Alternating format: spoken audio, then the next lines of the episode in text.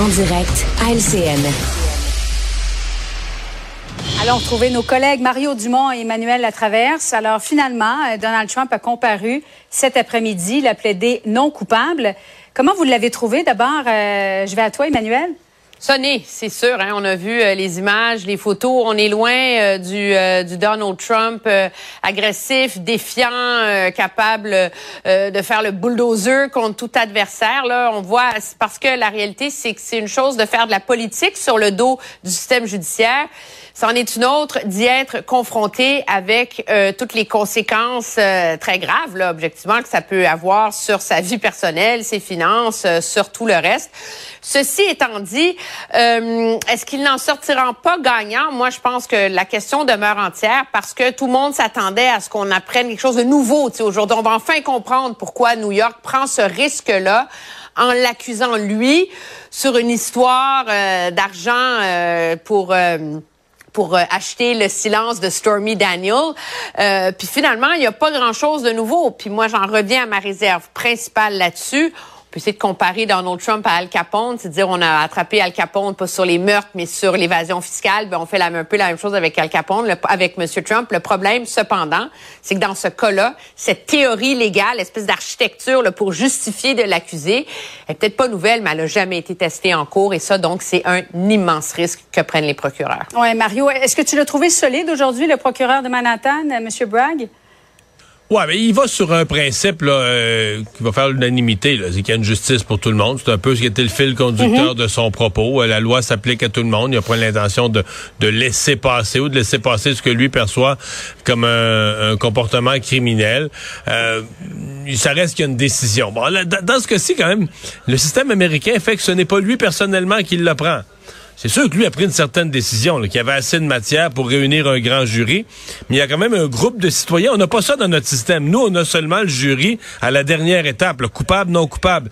Mais dans un système comme les États-Unis, ils ont aussi les jurys comme nous, mais ils ont en plus dans certaines occasions, comme c'était le cas la semaine passée, un grand jury qui va participer ou qui va prendre la décision de porter ou de ne pas porter des accusations. Et donc, euh, c'est le grand jury là, qui, a, qui, a, voté jeudi en disant on a ce qu'il faut, on s'est fait faire la présentation par le procureur et on a ce qu'il faut pour porter les accusations. Mais j'ai trouvé, moi, je, je partage avec euh, Emmanuel, là, je vais le dire en des mots moins polis, mais j'ai trouvé qu'il avait l'air moins baveux. Il avait l'air quelqu'un là, qui s'est fait baisser le caquette un peu, là. Euh, que, comme si, hein, comme si une prise de conscience que la justice, c'était beau faire le fanfaron, puis ce soir à, à 20 20h15, 20h30, il va revirer ça politiquement pour lui. Mais tu fais quand même face à des accusations criminelles. Je pense qu'il y a eu une prise de conscience là-dessus. Emmanuel, son retour en cours est prévu pour le 4 décembre prochain à New York. C'est dans huit mois. Est-ce qu'il va pouvoir continuer sa campagne comme si de rien n'était? Ben, non, pas comme si rien n'était. Il va, il, va se servir de ça pour faire campagne, c'est sûr, parce que, euh, tu sais, quand il y a bien des experts aux États-Unis là qui, qui qui ont des réserves sur la stratégie adoptée par le procureur. Donc c'est pas c'est pas noir ou blanc, on l'a pas attrapé la main dans le sac. Et, euh, et la question que, que posent certains analystes, c'est est-ce que c'est pas le mauvais crime pour contre la bonne personne? Alors c'est sûr qu'il y a assez de doutes autour de cette affaire-là pour que M. Trump puisse l'instrumentaliser politiquement, le présenter comme une, chasse aux sorcières et, euh, et le présenter surtout comme la preuve qu'il est le seul capable de tenir tête aux élites qui gangrènent l'Amérique à suivre donc et à voir à parier, qu'on va s'en reparler hein, au cours des, des, prochains mois. Retour chez nous maintenant, les médecins spécialistes qui sont déçus de ne pas avoir été vraiment consultés par le gouvernement pour rendre le système de santé plus efficace. Euh, néanmoins, est-ce que tu as senti, Mario, une main tendue de la part du docteur Oliva? Quelle interprétation tu ferais de sa sortie aujourd'hui? Ben, en tout cas, il y a certainement un changement de ton. Euh, le premier communiqué qui était sorti, je pense, 17 minutes après le début de la conférence de presse de Christian Dubé, ça faisait un peu, les spécialistes sont grimpés sur leurs grands chevaux. Puis on est descendu de là. Je pense que c'est une bonne chose. On reconnaît des choses valables dans la euh, dans la réforme. Il y a néanmoins, du côté des médecins spécialistes, euh, le pouvoir des médecins. il y a une vraie réserve. Ils ont l'impression de, perdre du pouvoir. Ils disent pour certains volets, pour défendre nos patients, pour bien organiser les, soins à nos patients, pour leur offrir le meilleur soin possible, il faut qu'on ait un certain pouvoir. Et là, je pense que Christian Dubé va pouvoir travailler avec ça. C'est-à-dire que si tu veux, comme médecin, maintenir ton pouvoir, mais il faut que tu assures la fameuse responsabilité populationnelle. Là. Tu peux pas dire on veut avoir le pouvoir dans les hôpitaux, mais le monde n'a pas de service. Donc, euh, non, je, je, je pense qu'on avait ce matin, si on écoutait les deux, ce matin et ce midi, on avait les bases mhm. pour une discussion qui pourrait être productive. Au dernier commentaire, les médecins spécialistes ont amené un autre point important, par exemple.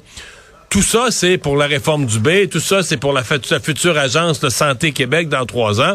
Les médecins spécialistes ont dit, il faut quand même qu'on s'assoie avant ça, qu'on s'assoie d'ici là. Il y a des problèmes immédiats, des dizaines de milliers de patients qui attendent pour une chirurgie. Eux peuvent pas attendre la création d'une structure dans trois ans. Emmanuel, as-tu l'impression que dans le discours du docteur Oliva, il semblait dire, on aimerait ça en faire plus, mais on est incapable? Oui, ce qu'il faut comprendre, c'est que les spécialistes, c'est pas une unité unique. C'est pas comme les omnis. Là. Une omni, c'est des médecins de famille. Les spécialistes, il y en a 35 spécialités. Alors, il y en a comme les chirurgiens euh, qui rêvent de travailler plus tard le soir, qui sont même disponibles pour travailler les fins de semaine, pour rattraper, pour en faire plus, etc., puis qui n'ont pas accès à des salles d'opération.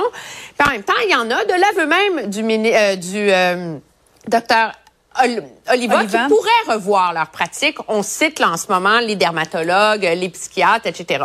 Moi, ce que j'ai vu surtout, c'est un changement de ton qui était attendu, qui était nécessaire, puis qui est sain.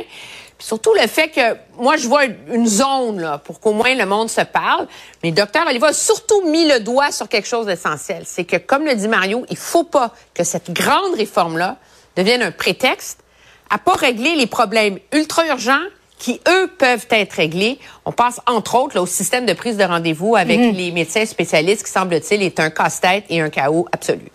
Euh, Québec, Mario, qui ordonne la tenue de deux enquêtes publiques, une concernant l'incendie mortel du Vieux-Montréal, l'autre concernant le décès de, de, la policière en devoir. Le ministre François Bonnardel a mentionné aujourd'hui qu'il n'avait jamais refusé la tenue d'enquête, mais qui préférait attendre. Néanmoins, est-ce que c'est la, c'était la bonne décision à prendre de la part de M. Bonardet? Absolument. Je trouve que c'est deux enquêtes absolument justifiées. Dans un cas, il y a plein de questions autour de la commission d'examen des, troubles mentaux. Euh, dans l'autre cas, c'est encore plus complexe. L'incendie tu as tout un questionnement sur l'inspection des bâtiments, les, travaux autorisés quand on transforme euh, des appartements. Euh, donc, tu as vraiment plusieurs questions. Alors, je pense que ce sont des enquêtes tu sais, partons d'une chose, des, des, des, drames qui ont laissé plein, plein de questions dans le public. Puis même après toutes les entrevues que nous, on a essayé de faire avec des, des experts, il reste, en tout cas, il m'est resté plein de questions. Alors qu'on aille faire la lumière là-dessus, pour moi, c'est bravo. Là. Euh, le temps file, Emmanuel, je veux absolument qu'on se parle du chantier de la Davy. On entendait les travailleurs dire c'est la plus belle journée de ma vie hein? en, 40 ans d'expérience au chantier euh, de la Davy. 500 millions euh, qu'investit Québec pour mettre à niveau le chantier Davy à Lévis pour lui permettre d'obtenir des contrats de brise-glace. Il y en a sept à construire. Mais est-ce qu'il y a une garantie d'Ottawa que les contrats vont aller directement à la Davy? Il n'y a pas de garantie, mais il y en a une. La réalité, c'est que cette grande stratégie navale, euh, dont la dévie avait été privée parce qu'elle était en lambeau à l'époque, là, était en faillite, il n'y avait pas de propriétaire, c'est le bordel, donc c'était pas le temps de lui donner comme le saint graal des contrats. Là. Maintenant, elle est remise sur pied, ça roule, ils sont compétents, tout va bien. Mais les autres chantiers navals, en ce moment, sont même pas capables de les livrer, les navires qu'on leur a commandés. Je veux dire, ils ont 10 ans de retard. Alors, objectivement, Ottawa s'est rangé derrière l'idée de finalement donner une partie des contrats la pas parce qu'on a cru à la dévie tout le temps, mais parce qu'on a besoin de l'expertise de la dévie. À un moment donné, il faudrait bien qu'il y en ait un un bateau qui sort, là, puis qui fonctionne, puis qui marche, puis qui vienne en aide à nos militaires. Alors, oui, ils vont en avoir des contrats et la part de contrats qu'ils vont avoir, la quantité d'argent qu'ils vont faire, ben ça va dépendre du rythme auquel ils les font puis de la compétence dont ils sont capables de faire preuve face aux échecs nombreux de Irving dans l'est et de Seaspan hmm. en Colombie-Britannique. Mario Dumont, Emmanuel Latraverse, merci à vous deux. Au revoir. Au revoir. Alors voilà, c'est l'émission qu'on avait à vous présenter euh, aujourd'hui. Merci d'avoir été euh, des nôtres. On va espérer que M. Trump, on va l'écouter ce soir, on va espérer que M. Trump passe une bonne nuit alors qu'on a parlé de lui toute la journée. On se donne rendez-vous demain 15h30.